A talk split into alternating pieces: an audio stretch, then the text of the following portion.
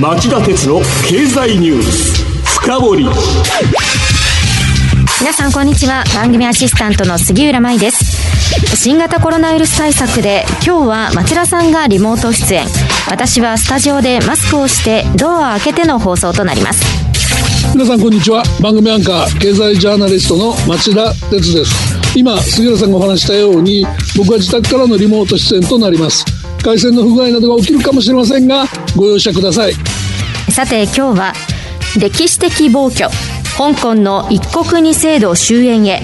習近平中国が50年維持の公約を保護にと題してお送りします。中国の習近平体制習近平体制は昨日反体制活動を禁じる香港国家安全法の制定方針を採択して中国の国会に相当する全人代全国人民代表大会を閉幕しました。これは歴史的な暴挙でしょう。香港は19世紀のアヘン戦争でイギリスの植民地になった後1997年の7月1日、えー、中国に返還されました。で香港基本法を制定従来の資本主義制度及び生活様式生活様式を保持し50年間変更しないと明記しています。この一国二制度が定められたのは人権を抑圧する中国の制度が香港に適用されることを多くの住民や国際社会が危惧したためで香港返還式典では当時の江沢民国家主席が各国の要人を前に一国二制度の堅持を世界に表明しました。中国政府には香港住民と世界に約束したことを守る義務があるはずです。返還後23年が経ちここ数年は中国が香港で人権抑圧を続ければ続けるほど香港の民主化運動は大きくなってきました。中国は住民を力で押さえつける政策をやめ批判に耳を傾けるべきでしょう。国際社会も外為市場も固唾を飲んで中国の対応を見守っています。習近平体制にはくれぐれも自重してほしいと思います。それでは CM の後町田さんにこの問題を深掘ってもらいましょう。町田鉄の経済ニュース。深掘り。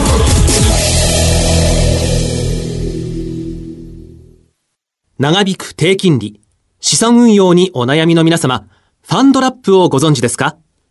ファンドラップは分散投資による安定的な運用と管理を専門家に任せる人気の資産運用サービスです。大和証券では人気の大和ファンドラップに加え、付加価値の高い大和ファンドラッププレミアムや、インターネットで手軽な大和ファンドラップオンラインを取り揃え、お客様に最適な資産運用をご提供いたします。ファンドラップは大和証券。詳しくは大和ファンドラップで検索、またはお近くの大和証券まで。大和ファンドラップ、大和ファンドラッププレミアム、大和ファンドラップオンラインによる取引は、価格の変動等による損失を生じる恐れがあります。お申し込みにあたっては、契約締結前交付書面をよくお読みください。大和証券株式会社、金融商品取引業者、関東財務局長、金賞第108号。今日の深掘り町田さんまず一国二制度を解説してくださいあ一国二制度っていうのは中国がイギリスの返還から50年の間つまり2047年まで香港には中国の言論統制などを適用せず高度な自治を維持するというものです、はい、香港は特別行政区として独自の行政、立法、司法権を有し、中国本土では認められない言論、集会の自由や通貨やパスポートの発行権を持っています。香港は中国からコントロールされていないと考えていいんでしょうか？いや、完全ではないんですね。はい、あの、中国は、えー、香港の憲法にあたる香港基本法の解釈改正権や、えー、政府高官の任命権を握るなど、香港をコントロールする仕組みも持ってます。で、香港では旧来の民主派議員が一国二制度を前提としているのに対し、中国からの自立を訴える一部の若者らは期限を迎える2047年以降は独立も含め住民投票で決めるべきだと主張してます。一国二制度はもともと中国が台湾を統一するための仕組みとして考え出されたものですが、えー、中国の香港への締め付けを中国が年々強めるのを見て、えー、台湾の蔡英文総統は香港は一国二制度が失敗し秩序を失ってるとして、えー、この制度の受け入れは拒否すると、えー、主張してます。今回の中国のやり方は、まあ、結構強引だという指摘がありますよね。確かに。あの中国本土で全人代が開催され香港立法府の頭越しに香港版国家安全法を本土側で策定する方針を決めてしまったでしょう。はい、それゆえ先週日曜日にはえー、香港でコロナ後最大の抗議集会がありましたし、まあ、水曜日も大きな集会がありました。逆に全人代の採決は賛成が2878、反対が1、棄権が6と圧倒的多数で可決しました。方針には外国勢力が香港に干渉することに断固反対し、必要な措置を取って反撃すると明記、中国の分裂や共産党政権の転覆、組織的なテロ活動、外部勢力による内政干渉を禁止する、中央政府の機関が香港政府に組織を設置し、えー、国家安全に関連する職責を果たすと。まあ、ヒステリックな議論を展開してますよね。それはかなり強引と言えそうですね。まあ、そもそも香港の憲法と言われる香港基本法は23条で香港政府が自ら国家分裂や政権転覆などを禁じる法律を制定しなければならないと定めています。はい、そこで香港政府は2003年に立法を試みたんですが大規模な反対活動に遭い条例案の撤回に追い込まれました。また去年は、えー、香港に逃げた容疑者を中国本土に引き渡せるようにする逃亡犯条例をめぐり香港で抗議の大規模なデモ活動が長期間続きました。あと、まあ、去年11月の香港区議会議員選挙は民主派が全議席の85%程度を獲得する圧勝でした。うんまあ、こういうことからしますと中国は黙っていませんよね。そうですね。中国政府は逆に反発を強め、えー、州指導部は香港基本法の例外規定を使い、中国本土の法律を直接適用する立法措置を取ることにしました。で、香港の抗議活動への締め付けがさらに厳しくなるのは確実とみられます。うん、CCTV、えー、中国国営中央テレビによると、中国軍の、えー、香港駐留部隊の司令官は、この法律に関して分裂勢力や外部の干渉勢力を震え上がらせると強調したそうです。力による締め付けに行かざるを得なかったんですね。まあ、あの新型コロナウイルスの対応でも中国は今なお内外からの強い批判にさらされてます。この面からも余裕がないんでしょうね。はい、全人代は例年3月5日に開幕するんですが、今回は新型コロナウイルスの影響で、えー、開幕が2ヶ月半遅れましたし、先週金曜日に採択した政府活動報告では、2020年の経済成長率の目標設定を見送らざるを得なかったっていうのもありました。うん、えー、ですが、アメリカは黙ってないでしょうね。えー、ではアメリカはどういう行動に出るんでしょうか？アメリカのトランプ大統領は火曜日、週末までにとても強力な内容を知らせると、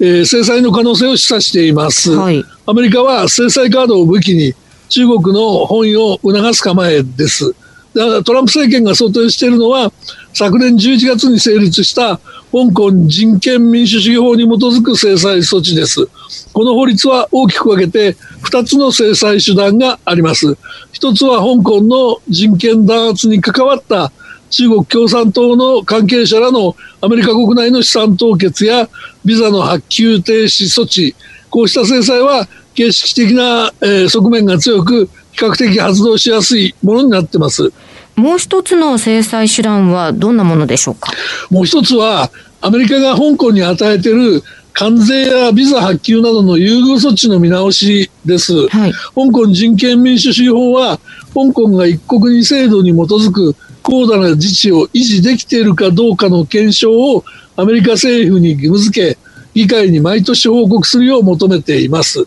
そこで一国二制度に問題があると判断されれば香港に与えている優遇措置を見直すっていう話になります。アメリカ以外の国々の反応はどうでしょうか？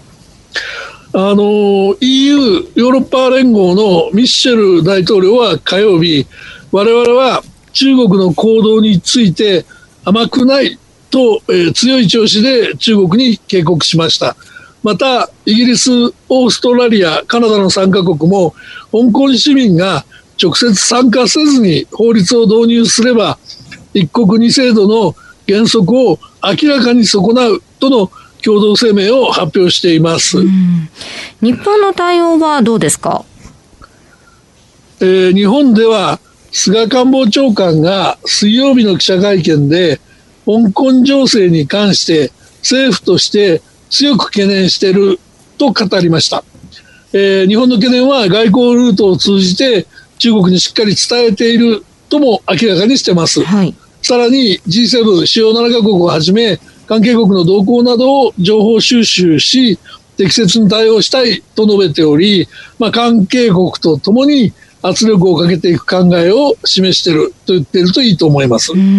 こうした中で心配されるのは経済ですが、経済への影響というのは出ていますか？あの出てますね。中国本土と香港の金融市場にも衝撃があの走ってます。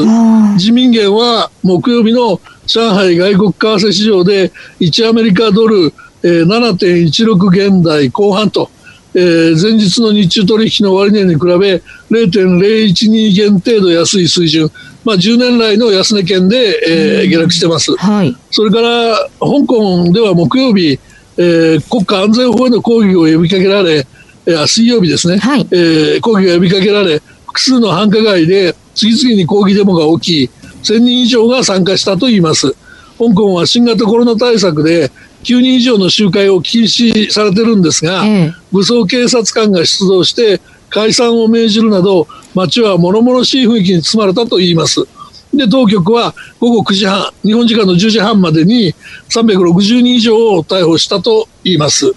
まあ歴史的な暴挙ですから力で抑え込もうとすると香港情勢の混乱が激化、長期化しかねない状況ですよね。そうですね。以上、今日の深掘でした。今日は歴史的暴挙、香港の一国二制度終焉へ、習近平中国が50年維持の公約を保護にと題してお送りしました。番組への感想、質問などがありましたら、ラジオ日経ホームページ内の番組宛てメール送信ホームからメールでお送りいただけます。また、この番組はオンエアから1週間以内なら、ラジコのタイムフリー機能でお聞きいただけます。詳しくは番組ホームページをご覧ください。さて、町田さん、今晩11時からの町田鉄の経済リポート深掘りはどういった内容でしょうか？はい、えー、今夜の町田鉄の経済リポート深掘りは、えー、タイトルがコロナ危機の直撃弾を受けた日本経済今年度はマイナス7%成長と、えー、リーマンショックを上回る衝撃にと題してお送りします。ゲストは日本経済研究センターの西岡真一主任研究員です、はい。経済への影響が徐々に明らかになっていますがかなりショッキングな数字が試算としても出てくるかと思います。ぜひお聞きください。それではこの後夜11時からの町田鉄の経済リポートを深掘りで再びお耳にかかりましょう。さようなら。さようなら。